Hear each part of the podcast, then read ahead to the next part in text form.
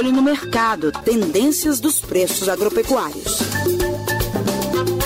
Olá, pessoal. Eu sou a Flávia Freitas, jornalista da Emater MG, e o assunto do mercado de hoje é a queda no preço das hortaliças. Diferente de outros setores que têm registrado uma inflação acelerada, a Conab, Companhia Nacional de Abastecimento, constatou que no último mês os preços de comercialização das hortaliças tiveram uma redução na maioria das centrais de abastecimento, as CEASAs do país. Os dados estão no sétimo boletim ProHort divulgado pela Conab recentemente. A batata e a cebola apresentaram as maiores reduções. Em algumas das ceasas analisadas pela companhia, as cotações dos dois produtos ficaram até 30% mais baratas em relação ao mês anterior. A gerente de estudos de mercados hortigrangeiros da Conab, Joyce Fraga, explica as razões para o movimento de queda.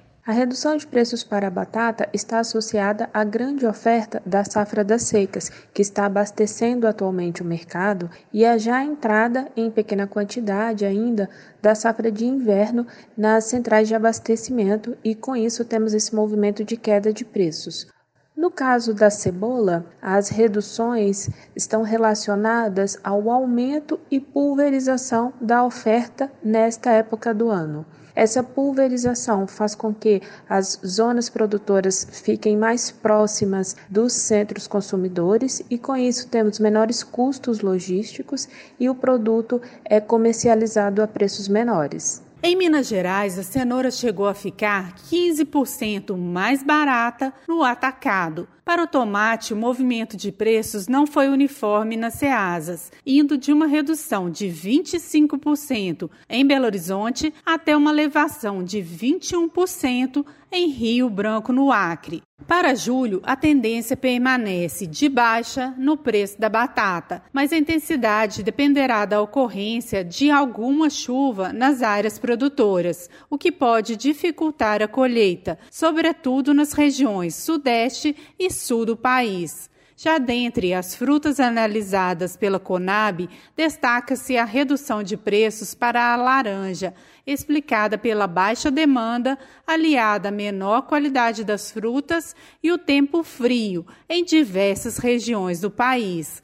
Mas no caso das frutas, não existe uma tendência uniforme de preços, diz o superintendente de estudos agroalimentares da Conab, Marison Marim. Diferentemente do que ocorreu com as hortaliças, nas frutas a gente tem um cenário mais disparo, mais desigual. Enquanto a laranja e a melancia tiveram uma queda no preço em função da baixa procura, principalmente ocasionada por conta das temperaturas mais amenas, né, são frutos que são consumidos em temperaturas mais quentes, acabou que esses preços caíram. Já a maçã, em função da, do fim da safra, teve um leve aumento. A maçã é interessante dizer que ela fica agora, nesse momento, elas ficam armazenadas com os classificadores em câmaras frias que conseguem fazer uma regulação da oferta. E além disso, também, esses armazenadores também têm utilizado o canal de exportação, que aumentou bastante no primeiro semestre desse ano, 79,72% em relação ao primeiro semestre de 2020. Outras informações sobre a comercialização de frutas e hortaliças no atacado podem ser acessadas na íntegra do Boletim ProHort, disponível no site da Conab.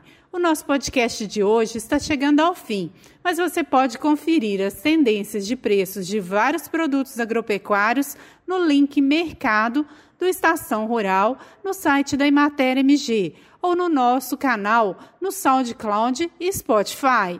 Obrigado pela companhia e bons negócios. Você ouviu o Estação Rural, o podcast da Emater Minas Gerais.